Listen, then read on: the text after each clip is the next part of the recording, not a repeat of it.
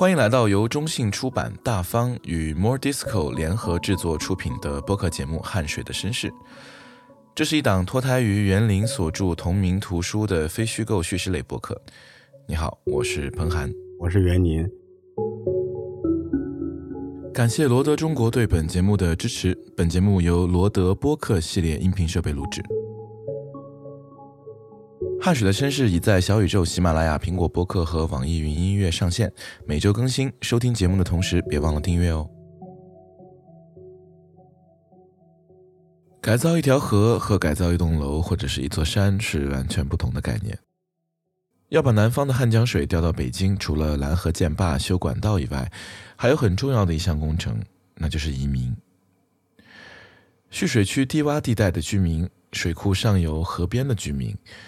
随着水库蓄水，他们的家乡都将被淹没，不得不举家搬迁。今天的第一位讲述者韩正宇来自丹江口水库上游相距不远的韩家洲，这是汉江上的一座孤岛，四面环水。第一幕，离岛。我叫韩正宇，我是八六年，是在我们湖北十堰云县六北镇。叫韩家洲的一个岛屿上生活，呃，从小就出生在那个岛上。二零一零年搬迁的，搬迁的时候我是二十三岁。这一整座岛上的人都姓韩，相传是汉代军事家韩信的后人。坊间传闻中，韩信埋母就发生在韩家洲上。韩家洲它是一个像鲤鱼一样，嗯，我们都是住在鱼肚子那个位置。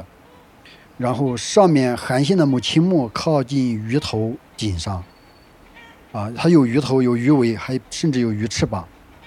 然后鱼尾巴是靠朝云县，朝下游，朝丹江。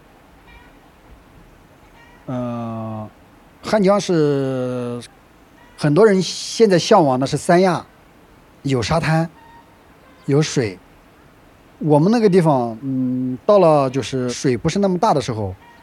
我们那个地方就相当于一个三亚，很大的沙滩，它那个沙滩非常非常舒服，灰白色的那种，嗯，踩上去特别舒服，比踩在地毯上还要舒服。水是清澈见底，下面的鱼都能看得到，甚至那是沙呀、石头啊都能看得到，清澈见底。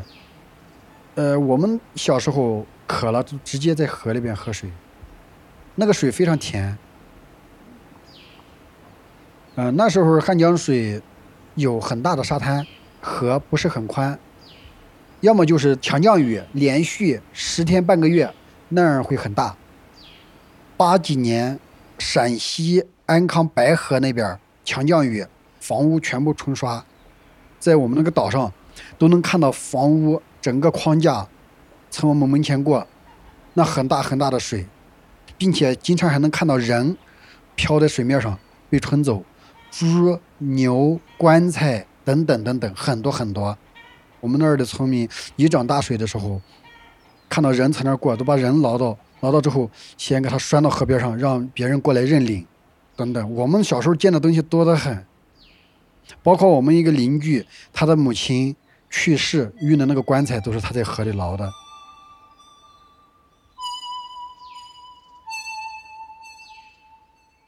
在岛上长大，韩正宇的成长记忆和大部分中国的普通八零后并不相通。对于他和生活在韩家洲的人来讲，汉江即是世界，外面的一切都像是洪水之后漂在水里的东西一样，是随着江水而来的。靠山吃山，靠水吃水。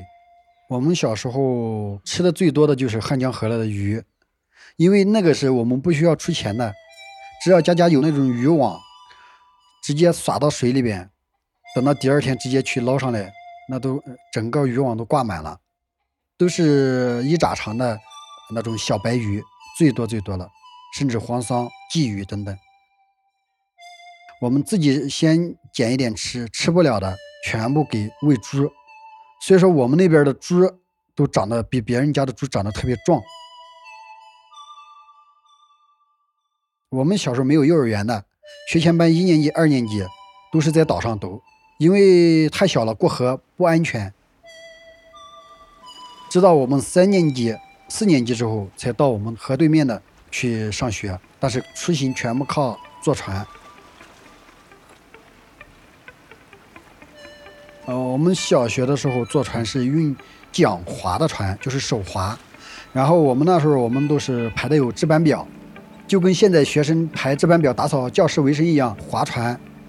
后边有一个船太公，他掌握那个方向，然后我们在前面轮流着划船。刚开始时候都想着划，都喜欢划，到了长时间长了都不愿意划，所以说就排值班表，轮流着划船。直到上初中的时候，都是坐那种机器烧油的，那种方便一些。然后那种都出钱了，学生是五毛，大人是一块。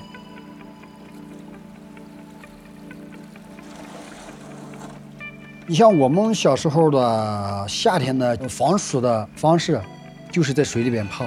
上午有时候不去，吃了中午饭就去，一直泡到晚上。包括我们那个村子。几乎都会游泳，就是我们虽然是四周环水，住在孤岛上，我们那个村子没有出现就是溺亡淹死的事情，没有。我小时候被差点淹死，一次是端午节，我们那儿不是有那个龙舟比赛，我去下河去看龙舟比赛，结果也是那种挖采沙船挖的那种坑，我不知道，咵一下掉进去了，刚好我们那儿人给我薅起来。还有一次是我们小时候去放牛，把牛赶在那个沙滩上，让它吃草。我们在河里游泳，那时候还不会游泳，我们只能在浅水区在那玩结果又掉进去了，也是踩着船挖出来坑，结果又是被别人救上来。直到第四次，我是自己起来的，就从那以后慢慢学会游泳了。韩家洲上每年除了春节以外，最重要的日子莫过于五月初五的端午节。不知道刚刚过去的端午假期，你有没有凑热闹去看龙舟赛？在韩正宇的记忆中，汉江上的龙舟赛是每年韩家洲最最热闹的日子，相当于现在的云南泼水节一样的，非常非常重要。那一天就是你有再重要的事儿，一般都会参加，再远你都会回来，就像过年一样。整个有十几条船，我们韩家洲一条船，对面叫斗河口、电子河、乌家河、西六河，还有后面的青区那边，就是我们不是一个镇的，都会过来参加。一个村子就一条船，就是一个代表队。有在船头呃吆喝的，呃，有在中间敲鼓的，还有个在中间敲锣的，还有一个在后边掌握方向的。剩下的都是一边至少有八个人，也就一个船也就二十个人左右。那个时候都不穿救生衣的。如果划着划着在船中间啊，在河中间哈，船如果一下翻了，老百姓们都自己把游着泳，边游泳边把船拖到岸边，然后再翻过来，翻过来之后再继续划。直到现在，国家对安全这一块管控的比较严了，上船的人必须穿救生衣。父辈那个时候，他们那时候能舟赛是开始是没有奖励，但是也会划。直到后来奖励是谁得了第一名，奖励一升玉米或者是小麦。后来就是经济条件好一点了，都是五块钱。发展到现在，第一名奖励一百、两百。那个船，比如说五月初五那天要开始划，头一天都要把它装扮好，鼓啊、锣呀等等都要弄好。头一天。是未成年的小孩上船去划，感受一下那个气氛。我们小时候特别特别想划，但是我没到年龄。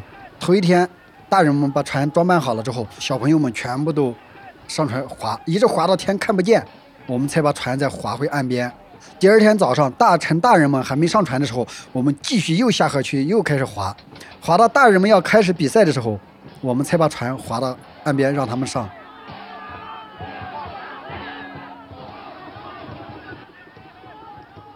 韩家洲的位置是位于丹江口水库的上游不远。那我理解，水库一旦蓄水的话，上游势必会涨水。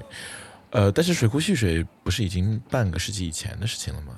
呃，是韩家洲为什么在二零零九年非得要让他们全部搬走呢？袁老师，那他是第一次这个丹江口水库蓄水的时候，他们已经往后移了一部分。他们以前是住在江边的，啊，这就，是挨着江边住着的，打鱼嘛，然后那个嗯采沙什么的，就是靠吃水上饭的人，呃，还种一些江边的地。后来这个因为丹江口第一次蓄水的时候，呃，就让他们往后靠了，就往后往上移了几十米，住在半坡了。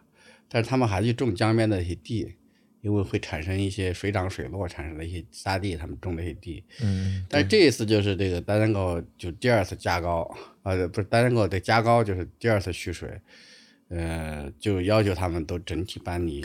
第二次加高和蓄水，就是为了呃，二零一四年这一次的南水北南水北调就是就就不加高就没有办法南水北调嘛。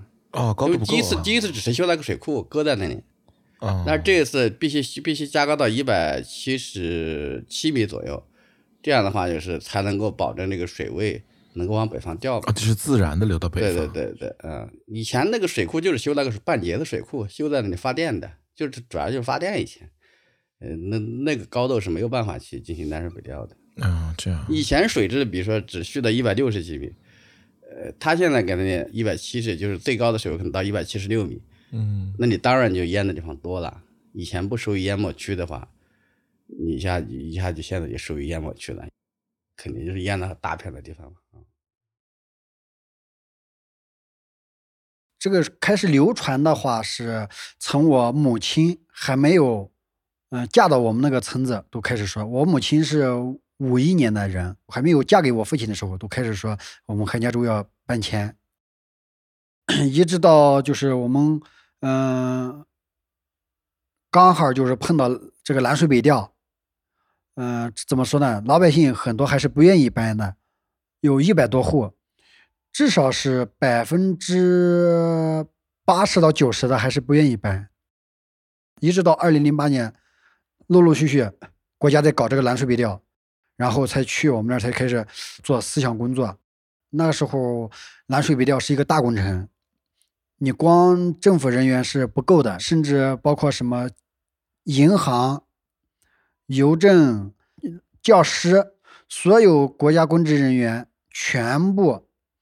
下基层抓这个南水北调做思想工作，就是我记得我印象中最深的时候，那时候我是在外面打工，就回去了之后做思想工作的那些干部包干，比如说你三个干部负责一家，干部们确实啊，为了完成任务，确实也是家务都给你做，孩子给你抱，那个，你比如说晚上做饭不要烧火吗？烧火他都帮你烧，什么都，但是他不在你家吃饭。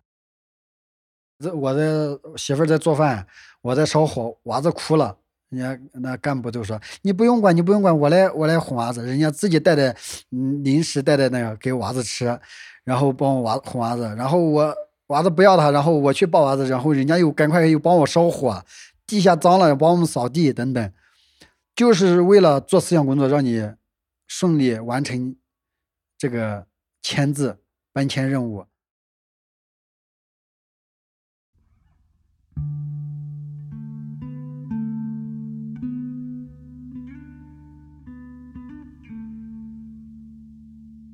二零一零年夏天，韩家洲岛上的一百多户整体搬迁开始，目的地是湖北随州，距离十堰韩家洲有三百多公里。韩正宇和家人一起准备离开自己生活了半辈子的家，离开水上的生活。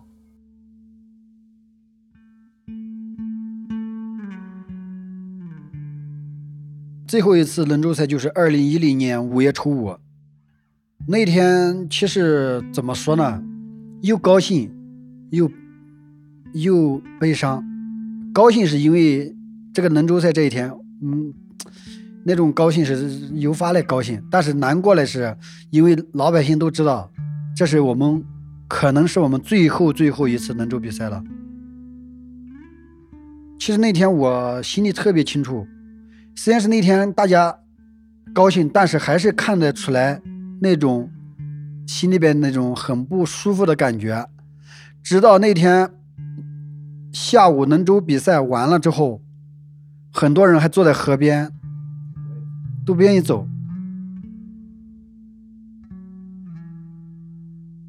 至少有个五个人左右，就是那天那次参加的那至少有五个人，现在已经都不在了，都是在我们呃移民搬迁到随州之后，已经都去世了。所以说，这是他们这辈子最后一次参加的。你像我们还年轻，我们虽然是比如说船没有了，我们每年还可以再回来，再可以看别人参加，还能够感受到那种气氛。那年我们韩家洲是得了六次第一名，因为他每次就是也就很快嘛，从河对岸。滑到河这边，那个时候的河还不是很宽，啊，不像现在南水北调这个水水位上涨了，那个时候河床不是很宽。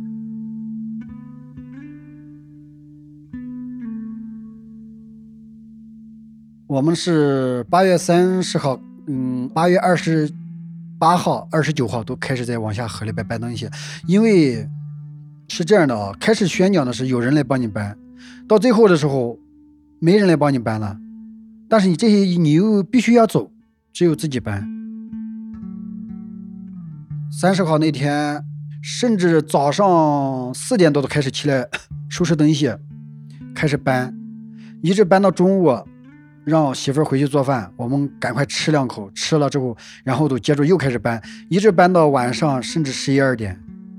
因为它不是一个像平常我们在外边租房子搬小家一样，它是一个大家。那是真的是很多东西的，我样样东西都舍不得。嗯，衣服就是吃饭的一些东西就不用说了，呃，种地的农作物，家里边，你说哪样东西舍得丢呢？都舍不得丢。甚至我们东西还没搬完，那个挖掘机都来开始勾房子，可以说是二十九号都过来了，过来了停在河边上。然后三十号都开始挖那个漏，挨家挨户开始挖房子。那一幕没有人看到不流泪的，心酸，真的很心酸，甚至比你的亲人去世还心酸，真的很心酸。就是你，甚至你东西没搬完，都开始来勾房子，把你房子哗给你勾了。那种感觉是没有人能够体会得到的。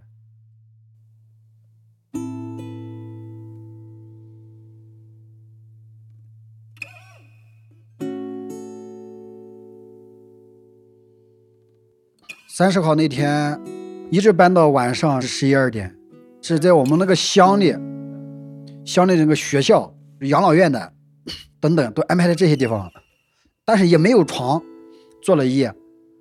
然后第二天天刚亮，陆陆续续上车。比如说我一家人是在几号车，你一家人是在几号车，开始陆陆续续上车。那天是车上是没有人说话，只有小孩很小的小孩有时候会说话，大人都没有说话。我们那个车上基本上都是我们一个村子的啊，胸前都给你戴的大红花。上面写着“移民光荣”。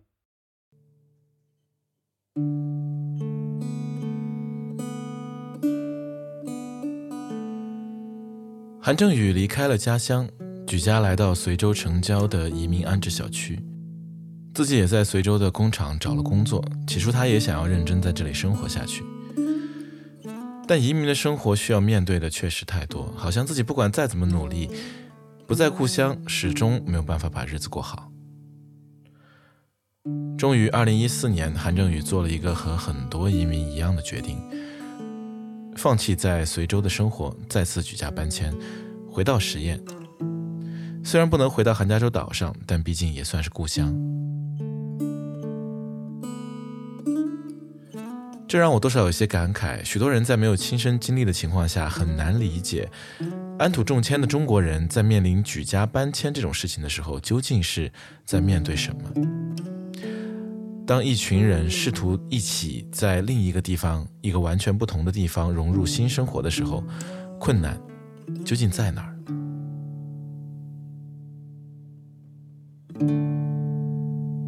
第二幕：蛮子与台子。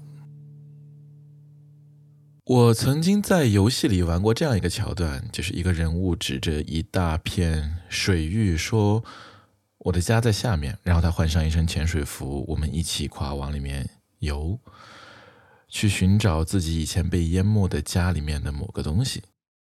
其实我们的现实离这并不遥远，比如丹江口水库下就静静地坐落着半个世纪前被淹没的均州和西川。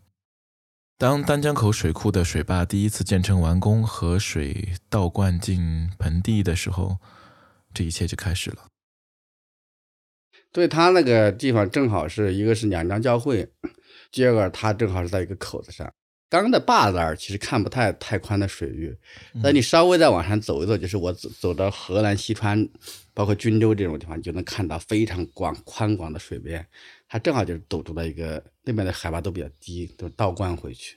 嗯，但是它倒灌了回去以后，其实淹没的面积相当之大。当时的人口没有现在多，因为以前人口有增长，第一次那次的移民就移了有近四十万人。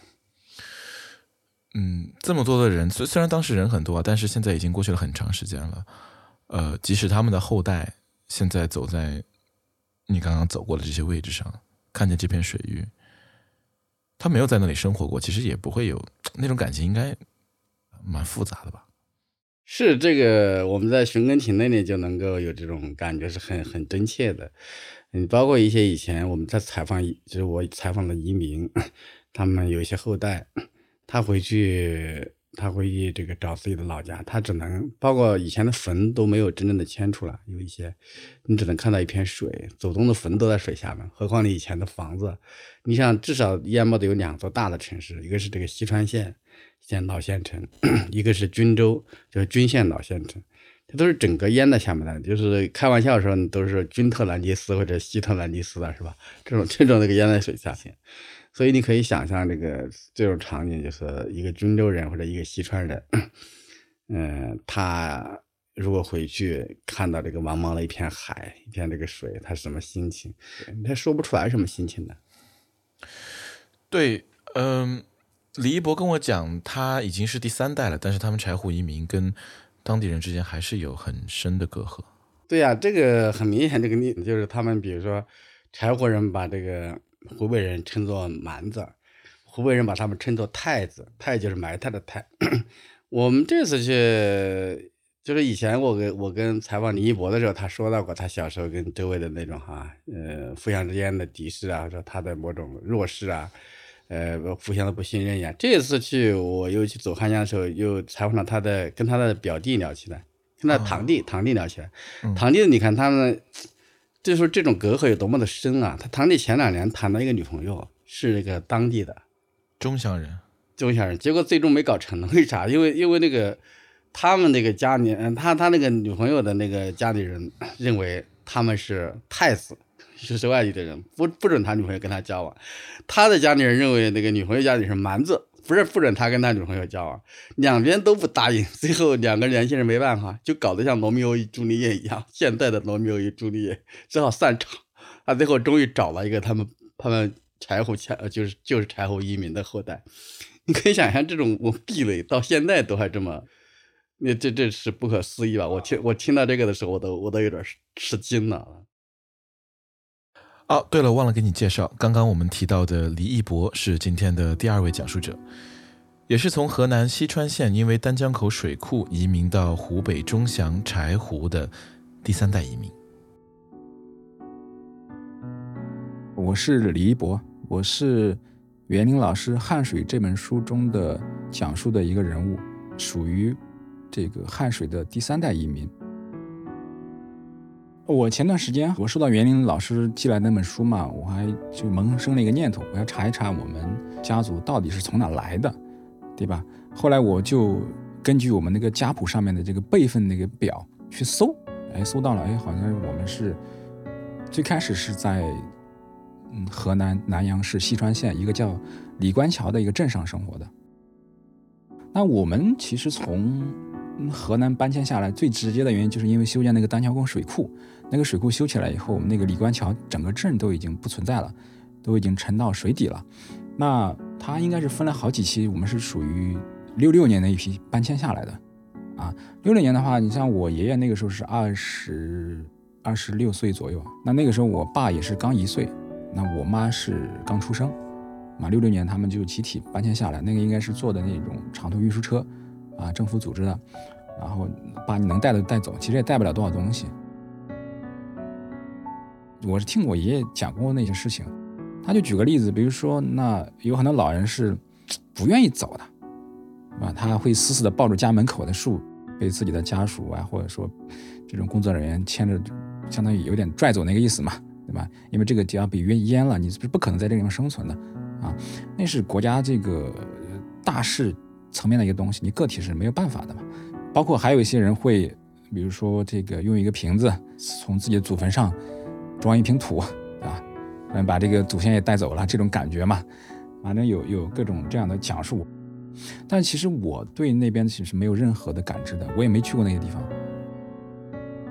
最后到了一个现在叫钟祥市柴胡镇嘛，当时还没有名字啊，只是说那个地方全是一片芦苇荡，相当于集中安置了几万人在一个地方。我看到一个数据，在两千多少年之前，一直是全国最大的移民集中安置一个一个镇嘛，啊，因为很多镇本身小镇都没有两万人口，啊，你移民在一个镇上都有四五万人过来，啊，什么都没有啊，几乎就是可能会给你盖一个毛坯房，因为六几年啊，你也不现实，那个国家其实也处于一个很贫穷的阶段，啊，不会有任何东西给你的。就你自己带的能带的带过来，然后有一个住的地方，呃，茅草屋嘛。六几年基本上这个，我觉得这个还是比较普遍的，啊，只是说你积累的东西就没有了嘛，要从零开始，包括那些地都是要重新开垦的，不像当地他们已经可能是生活了世世代代生活在这里，对吧？那这个地你需要把芦苇砍掉，把水抽干，重新去开发这种耕地。如果说哈这个。按照现在的一个这个规划来讲，就是离得最近的可能这个移民和当地人可能就一两公里，就一两公里，非常近。但是我们就我父母那一代啊，因为他们下来，他们对那个河南也是没有记忆的，比如像像六六年左右出生的，对吧？呃，但是呢，就是说，呃，嗯，他们长大以后啊，百分之九十以上的人还是就移民和移民结合了。包括现在，啊，虽然我们觉得这个已经很开放了，对吧？现在我们当地的，如果说这个娶了这个非移民这种媳妇儿，大家会开玩笑说，你娶的是一个，就我们称当地的人是叫蛮子嘛，啊，我们就是统称他为蛮子，当地人称我们就是台子嘛，台子这个词我也不知道怎么写，反正就是那个意思，就是移民，泛指移民。你怎么说呢？口音上肯定是一听就知道的嘛。口音完全不一样了，包括我现在一张嘴，别人就听你是北方口音，哎，是不是河南的啊，或者山东的？我就是一个在湖北长大，然后呢是河南口音的一个人。我女儿现在也说的河南话，因为我女儿是被我妈妈带大的。直到我高中以后，我开始逼迫自己学当地的方言，啊，因为他们都是讲，他们也不讲普通话，就讲当地的话嘛，中原话，我会去试图去学。啊，但是那个口音那个东西，你可以听懂，但是学是很难学的，它很难改。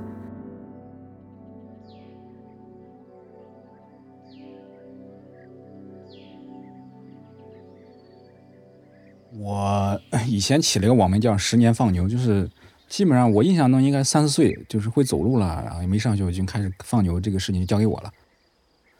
因为我爸妈可能很早就要下地干活，那个牛你得。喂吃的呀，对吧？我也不会去力气去割草干嘛的，割不动，然后我就去放牛嘛，牵着牛绳就行了。哎，我记得特别，我现在还记得那一幕，就是因为我太小了，那个时候养那个牛可能是公牛，就到了发情期，它就比较狂躁嘛。那个就是它往前奔跑那个东西，我就死死的牵那个牛绳，我不松手嘛，那力气也不够，最后最后就是相当于我肚皮贴在地上面，它就把我拖着这个肚皮蹭在地上，拖得很远，但是我就死死的不松手。我觉得这个牛如果真的是跑掉了，这个我怎么去？跟我爸交代，然后刚刚有有一个大人看到了，他就拽住那牛绳，就是猛地用力把这个牛鼻子就给带一下，那个牛就停下来了嘛。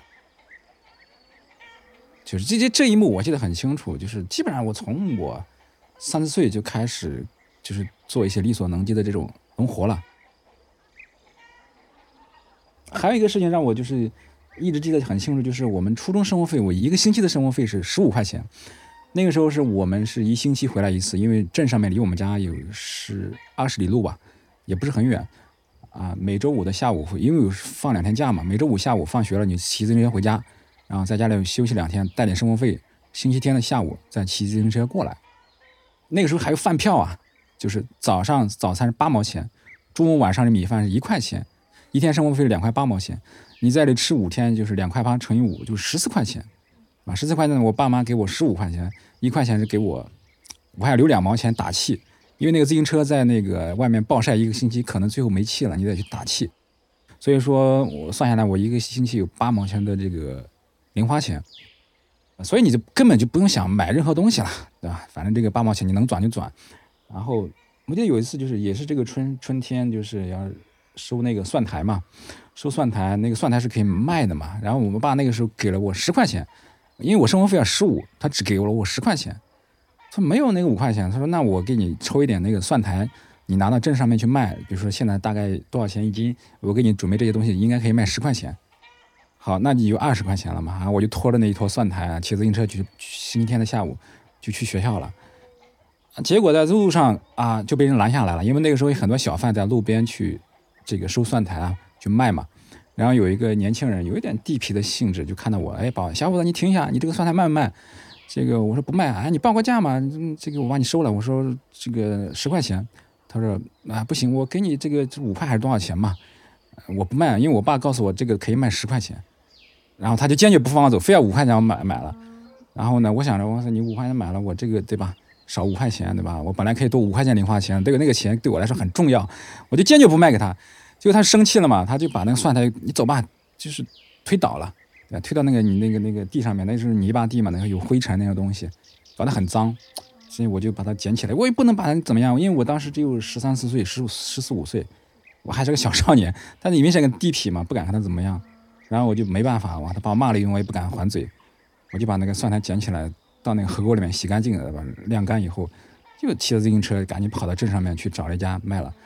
卖了十块还是八块钱吧？没一点没有夸张，因为这种事情就是你可以记一辈子的，就包括那人与人之间那种那种恶意那种东西，对吧？也是我们当地的人啊，是移民，是河南口音的一个人啊，是移民。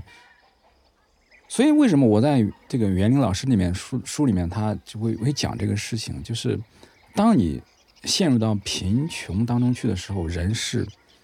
那种善意是会一点一点消散的。他也没有钱，他可能挣不了多少，他就觉得，哎，我要挣你这五块钱。对，穷嘛，他穷这个东西，你要说这个，你可以有多种维度的理解啊。如果你想试图去理解他，你可以这样去想这个事情，但你也可以不理解他。你觉得你再穷，你又没有饿死嘛？你为什么要做这件事情，对吧？那是不是这个素质不行？就是我也试图去理理解这个移民和当地人之间这种关系嘛。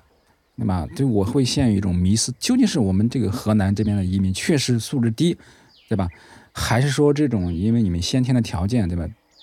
这种比较差、比较穷，所以你要去拼命的争一口吃的？这两个东西，我有的是很迷，我也就想不清楚这个事情。柴胡这个地方的独特之处就在于，虽然小时候的李一博也知道，移民和他们口中的蛮子是不一样的。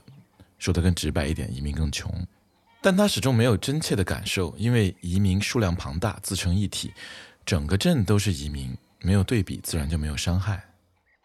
但这一切都从李一博考上市里的高中，走出柴胡镇的那一刻开始发生了变化。我们镇上有两个初中，对吧？其中一个初中会接受那个当地的一些学生，但我们那个初中就全部是呃移民。到初三的时候，其实已经有很多同学都已经辍学了，啊，觉得自己考不上高中，或者考上了也觉得不想去上，嗯，所以那个时候十五六岁，有班上可能有一半的学生都已经放弃了。那我是因为是我们班一直第一名嘛，我们班主任也觉得我能可以考一个不错的高中，所以我一直在认认真真的准备中考嘛。最终我是考了我们整个镇的第三名，啊，考到我们中祥一中了，啊，湖北省重点高中。你可以理解为成绩最好的学生聚到一起了。二零零三年加上另外一个初中，整个镇一共考了十二个人，考到中乡一中。整个镇的人口占中乡市的人口是占了十分之一啊，十万人考上了十二个人，考到了中乡一中。但中乡中那一年招收的学生是一千一百人左右。我上了这个高中以后啊，也会认识一些新同学嘛，啊，关系比较好，大家会聊天嘛，说生活费多少钱，对吧？那我一个月生活费两百块钱，他们可能五百块钱。玩的很好的一个高中同学，因为他是当地的，啊，他们家他爸爸是一个初中的校长，啊，家庭条件还可以，嗯，知道我的情况以后，他每次来看他儿子会顺手给我二十块钱、三十块钱这种这种，他可能从他的角度来觉得，哎，你这小伙子不错，对吧？也是我儿子的好朋友，对吧？你家庭条件确实是移民也也不太行，对吧？对吧？就是会给你二十块钱、三十块钱零花钱这种感觉，啊。然后，但是这个味道对我来说，我可能觉得就很奇怪嘛，对吧？我有自己的父母，那我也有生活费，为什么你给我这二十块钱、三十块钱是什么意思，啊？所以说，从那个时候，你就会觉得这个，比如说啊，移民和当地人确实存在这种物质上面的或者经济上面的是非常直观的一种差异，是吧？这种差异某种程度上说，对一个学生来说，他会有一些呃很微妙的这种影响啊。你说不清楚，但是一个什么样影响？但是肯定会有影响这些东西。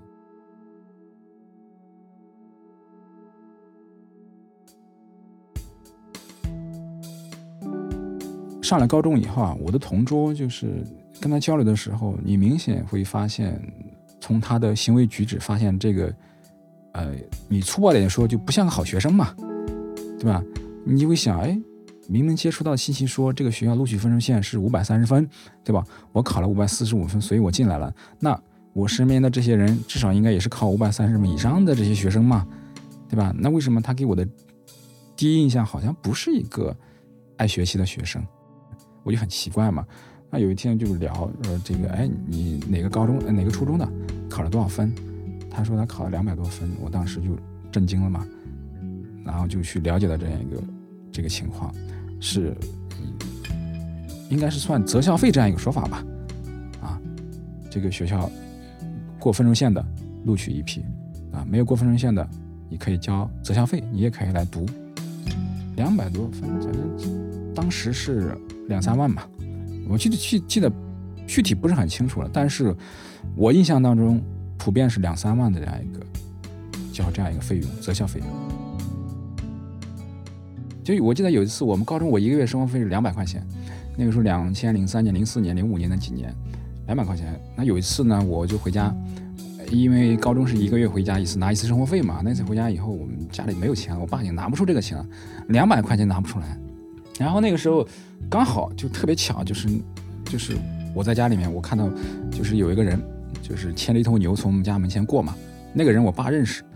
啊，我爸就问他你干嘛呢？就已经天已经黑了嘛，你因为是明显是朝家相反的方向嘛。他说我这个牛生病了，我要去把它卖掉。那我爸说，哎，你不要去跑了，我认识一个人，他就人是一个牛贩子嘛，也是我们村的。然后我爸就说，你你再等一等，我就骑个自行车去把那个人叫过来了。那人叫过来以后说，哎，这个牛我买了，你不用去再跑到什么市场上去那个了，我买了你要多少钱，对吧？是一头病牛嘛，啊，就把它买了。买了以后，这个人就走了嘛。然后走了以后，这个人买牛这个牛贩子就给了我爸是三百块钱嘛，相当于提成那个东西嘛，因为我爸介绍的嘛。哎，那个时候我靠，我生活费也就两百块，然后他就挣了三百块，然后给我两百块，然后我就可以继续上学了。如果说没有那个东西，可能我爸天天晚上要去去找人借钱或怎么样。然后那个时候我就哎。老天，这个事情，这个是要让我继续搞下去，经常是读书读下去。因为那个时候，我那个我那个时候也是想着，哎呀，要不要不搞了，不上了，算球了那种东西。就就就，但是我就会想，我说这个，妈的，同桌可以花三万块钱，这个来这里读书，我他妈我一个月为两百块钱这个东西发愁，反正？三万块钱，你想够我多少？这三年的生活费已经已经连连三万块钱花不到吧？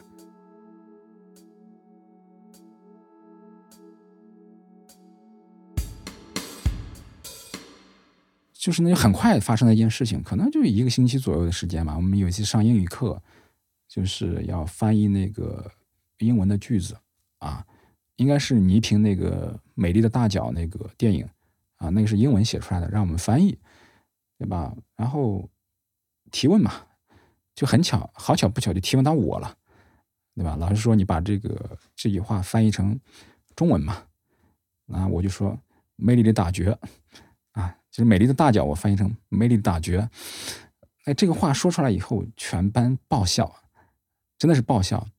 然后这个英语老师也笑了，对吧？然后他也有点懵嘛，他他可能是觉得我紧张还是怎么回事啊？然后说那你再翻译一遍，大家没听清楚。然后我又说了一遍美丽的大脚，然后第二次爆笑。那个时候我的脸真的是这个红的，就是脸都发烫那种感觉，想找个地缝钻进去那种感觉。我说为什么要笑？这个这个这个，后来就发现这个问题了。这个你你跟他们是不一样的，对吧？你这个口音在别人看来是很奇怪的，因为那个班上面只有你一个人，就是唯一的一个当就是柴胡人，就移民。啊，你是唯一一个移民。当你开口去在公众场合讲话的时候，就是那种带来的喜剧效果。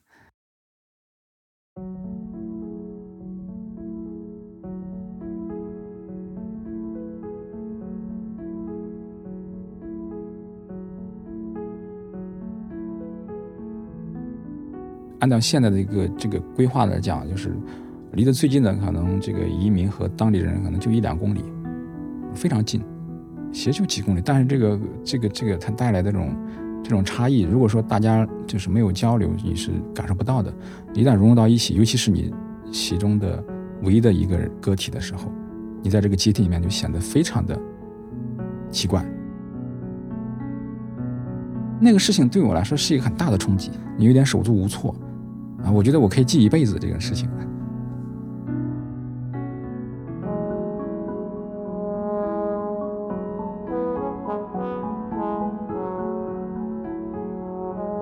李一博后来考上了外地的大学，去了更大的城市生活，离开了柴胡，成为他这一代少有的通过读书改变命运的柴胡移民。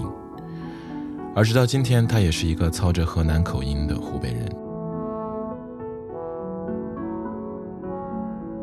如果你今天到柴胡去走走，你能看到一座非常大的柴胡移民博物馆，里面记录了三代柴胡移民从零到一建设家园的故事。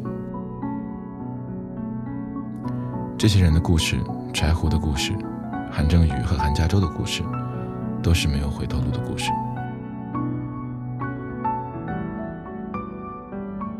迁徙对于中国人来讲是天大的事，对河流来讲也是天大的事。就像柴胡博物馆一样，汉江和他的子民们为了哺育我们所做的一切，我们能回报的也只有记住而已，记住他的伤疤和血液。往来的船只和水手，岸边的和远去的人们，记住这条母亲河的身世。